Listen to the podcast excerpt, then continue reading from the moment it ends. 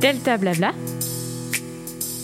avec Coralie, Léane Yasmine et Nina.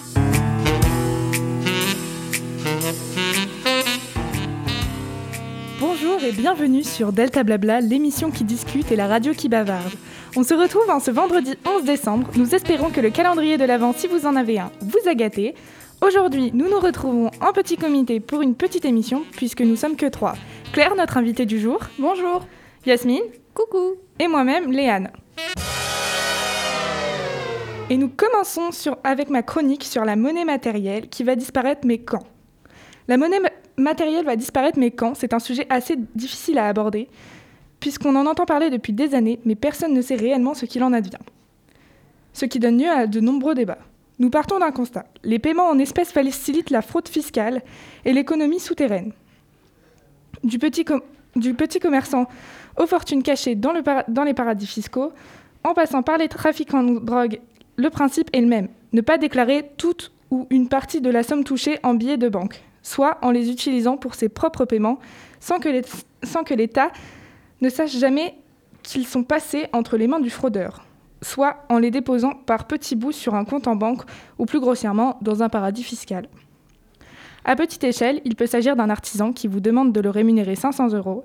En espèces, ce dernier peut déclarer au fisc, donc l'administration fiscale pour ceux qui ne savent pas, qu'il a reçu 400 euros de votre part et omettre les 100 euros restants, qui ne seront donc pas pris en compte dans le calcul de l'impôt. En demandant la suppression des espèces, on espère donc rendre impossible ce genre d'opération. Il s'agit aussi de priver les trafiquants d'un moyen de transaction quasi intraçable. Contrairement à la carte de crédit ou au chèque où les identités du payeur et du payé sont forcément connues des banques. Est-ce que cela a déjà été testé? Alors le zéro cash n'existe pas en Europe, mais une véritable tendance à la disparition progressive est constatée depuis quelques années. La France a déjà fait partie des champions des paiements en carte bancaire. Par contre, en Suède, le cashless est tellement répandu que cela inquiète les autorités car moins de 15% des paiements s'effectuent en espèces, selon l'économiste Niklas Arvidsson, de l'Institut royal de, de l- technologie de Stockholm. La disparition totale de la monnaie et des billets, et des billets pourrait avoir lieu d'ici 2030. Une enquête parlementaire a donc été commandée pour en évaluer les conséquences. Et qu'en disent les différentes euh, familles politiques? En France, contrairement à la Suède, il ne s'agit pas d'un débat très politique. Les partis ne sont pas clairement positionnés pour ou contre l'argent liquide. Toutefois, l'an dernier, le Premier ministre a commandé un rapport à un comité d'experts de la société civile dans le but d'énoncer les pistes réformées pour changer de modèle et rendre l'État plus efficace en termes de réduction des inégalités, rapidité de la justice ou encore invest- investissement dans le numérique. Parmi les axes développés dans ce CAP 22, Comité de l'action publique 2022, qui a fuité avant d'être officialisé par le gouvernement, un chapitre était consacré à l'ambition d'aller vers un- une société zéro cash, notamment pour lutter contre la fraude et la à la TVA. Toutefois, la préconisation d'une suppression progressive des espèces chèques et timbres fi- fiscaux était réelle. Mais il ne s'agissait que, que d'une recommandation jusque-là ignorée par le gouvernement. Alors du coup, c'est jouable ou pas? Le cash finira par disparaître. La question est quand? Estime auprès de la tribune Éric Lacourège, directeur général de la Banque de France, chargé des services à l'économie et du réseau et de fabrication des billets. Reste que supprimer l'argent liquide est techniquement possible, mais pas sans obstacle. Cela ne pourrait se faire brutalement pour des raisons pratiques, mais aussi psychologiques. Selon divers sondages, les Français restent attachés à la possibilité de payer en espèces. Par ailleurs, cela devrait se faire de façon coordonnée en Europe, car les pays qui décideraient, qui décideraient seuls de se priver d'espèces risqueraient de s'isoler, devraient gérer un éventuel impact sur le tourisme ou encore se retrouver en contradiction avec des accords européens. Eh ben merci, c'était super intéressant. C'est vrai, vous avez vraiment trouvé ça intéressant Ah oui, oui, c'était vraiment bien. Ah oui, est-ce que euh, les- cette histoire d'argent qu'on doit, est-ce qu'on doit la- l'avoir encore en espèces ou pas? Parce que après, ça aussi des questions de vie privée. Est-ce que du coup on va pouvoir tracer tout le monde et tout Il faut vraiment que ce soit bien euh, mis euh, et bien, bien réglementé avec des lois, j'imagine. Je suis hyper contente que ma chronique vous ait plu parce que euh, j'ai mis du temps à la faire. Ça se voit. Franchement, elle était vraiment bien. Oh, merci, ça me fait plaisir. Nous faisons une courte pause musicale. Bonne écoute avec Cool Kids de Echo Smith.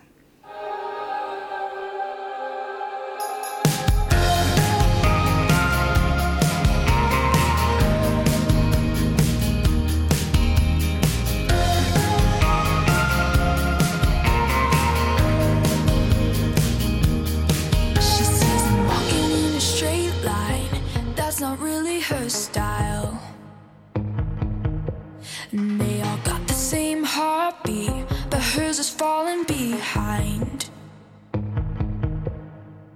Nothing in this world could ever bring them down. Yeah, they're invincible, and she's just in the background. And she says, I wish that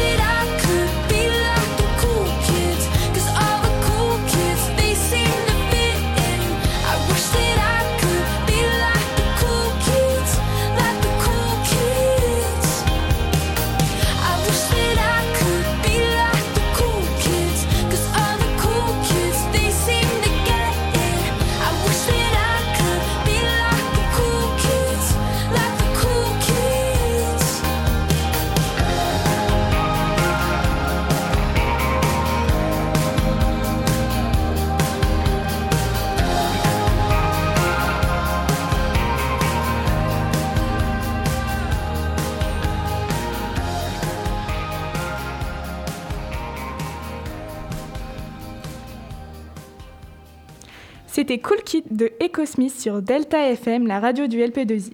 Nous nous retrouvons maintenant avec la chronique de Yasmine qui va nous parler du Japon et de l'écologie. Yasmine, je te laisse la parole. Alors, alors aujourd'hui, on va faire un grand voyage. On va traverser l'Asie pour arriver vers un groupement d'îles, le Japon. Alors pourquoi parler de Japon, me diriez-vous? Eh bien, le Japon s'est engagé à réduire à zéro ses émissions de gaz à effet de serre d'ici à 2050, le 29 octobre 2020. C'est une grande décision, surtout pour le cinquième pays qui produit le plus de CO2. Mais bon, ils n'ont pas présenté de plan concret pour atteindre cet objectif gargantuesque.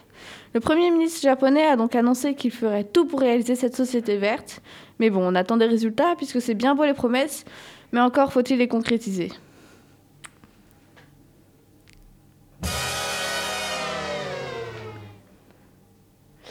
Bonjour, j'aimerais aujourd'hui vous présenter une, mine à- ciel ouvert qui va sûrement être construite en Guyane d'ici quelques années, nommée Espérance. Elle apporterait environ 300 emplois directs et le même nombre d'emplois indirects pour une dizaine d'années et permettrait d'extraire environ 65 tonnes d'or. Une aubaine, d'autant plus que le coût de l'or a augmenté si on enlève les conséquences écologiques désastreuses qui suivent invariablement la construction d'une mine. Beaucoup sont contre cette construction, comme des ONG, certains locaux, etc. Ce projet ressemble beaucoup à Montagne d'Or, une mine dont la construction a été avortée grâce aux pétitions, aux vidéos, au partage, etc. Un combat que beaucoup reprennent aujourd'hui contre sa petite sœur, Espérance. Si le sujet vous intéresse, je vous conseille d'aller voir des vidéos, des articles ou des pétitions, il n'en manque pas. Et maintenant, moi je tiens particulièrement à remercier Léo, car c'est sa chronique aujourd'hui, et comme il n'était pas là, bah, je l'ai remplacé, donc euh, merci beaucoup Léo. Et euh, merci à toi d'avoir fait la chronique à sa place parce que franchement c'était hyper important pour lui. Et Ouais. du coup, bah, là, pour euh, actuellement nous toutes, voilà. Du coup, je te remercie beaucoup d'avoir fait sa chronique. Bah de rien. C'est malheureusement fini. Nous vous remercions de nous avoir écoutés en ce vendredi 11 décembre, mais ne vous inquiétez pas. Nous nous retrouvons la semaine prochaine pour plus de blabla et de chroniques plus folles les unes que les autres. À la semaine prochaine. Ciao ciao Salut Salut